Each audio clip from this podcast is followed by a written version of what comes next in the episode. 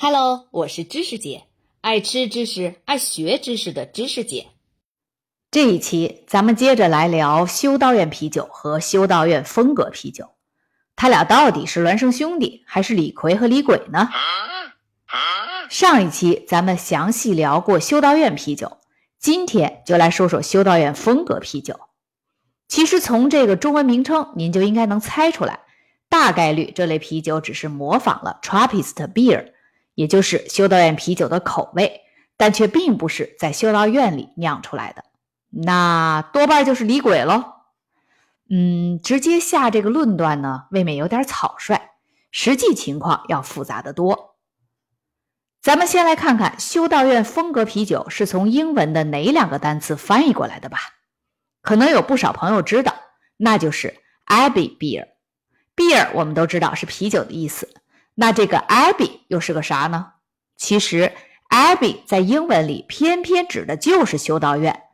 那就是说，咱们在中文互联网上经常说起的修道院风格啤酒，感情它就是修道院啤酒呀？就问你神奇不神奇，搞笑不搞笑？我再帮大伙儿复习一下啊，咱们所谓的修道院啤酒，英文是 Trappist beer，直译过来应该是特拉比斯特啤酒，而咱们所谓的修道院风格啤酒呢，英文是 Abbey beer。直译过来，恰恰就是修道院啤酒。只不过呢，嗯嗯，这个修道院啤酒吧，它又不是在修道院里酿出来的。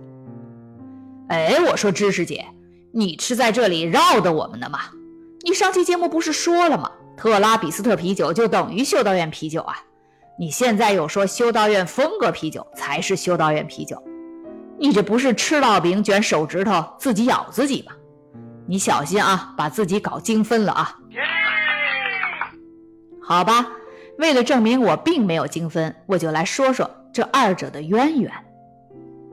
在很久很久以前，这是要开始讲格林童话了吗？去，别打岔。其实，在很久以前，根本就没有所谓的修道院啤酒和修道院风格啤酒之分。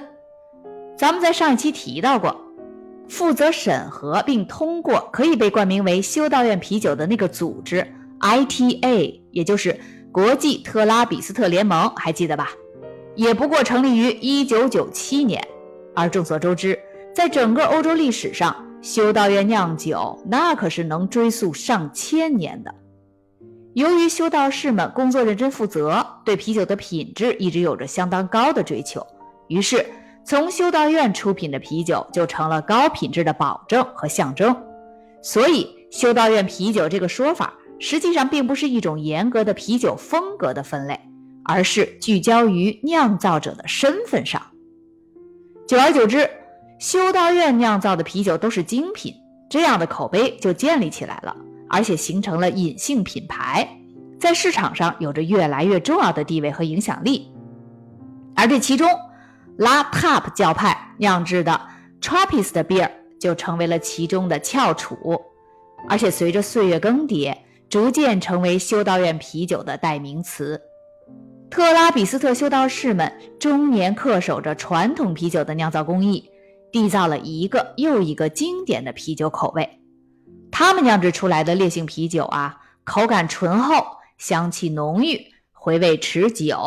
产量不大，但却风靡了整个欧洲。但是随后麻烦可就接踵而来了。地球人都知道，资本主义革命最早发生在欧洲大陆上，老牌资本主义国家可是全都云集在欧洲呢。而资本家们的共同特点是什么呢？对喽，两个字：逐利。于是乎。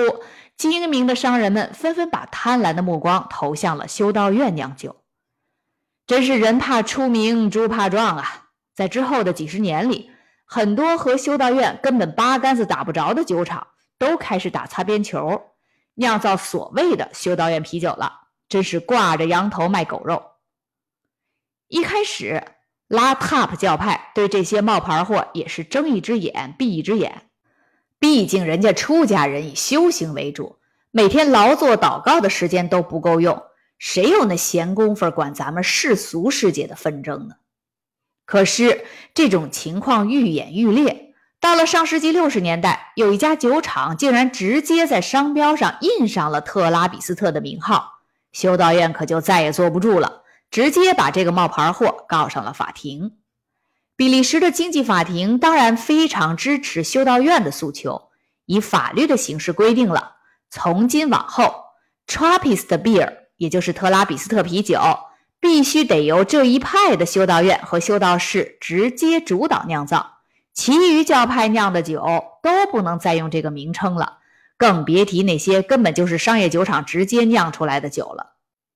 到了1997年，欧洲八家 La Pape 教派下的修道院，更是为了确保 Trappist Beer 这个名称不被商业行为滥用，索性成立了 ITA。专门负责审核并通过所有冠名为特拉比斯特的产品。咱们上一期也讲过了，这些产品不是只有啤酒的，还有不少其他的吃的、喝的、穿的、用的呢。那么，其他那些没法被纳入到特拉比斯特旗下的啤酒可咋办呢？一九九九年，The Union of Belgian Breweries，也就是比利时酿酒业联盟。这是比利时国内酿酒业自己的组织，建立了修道院啤酒认证体系。凡通过认证的啤酒品牌，在酒瓶的标签上也有一个 logo，上面的英文是 Certified Belgian Abbey Beer。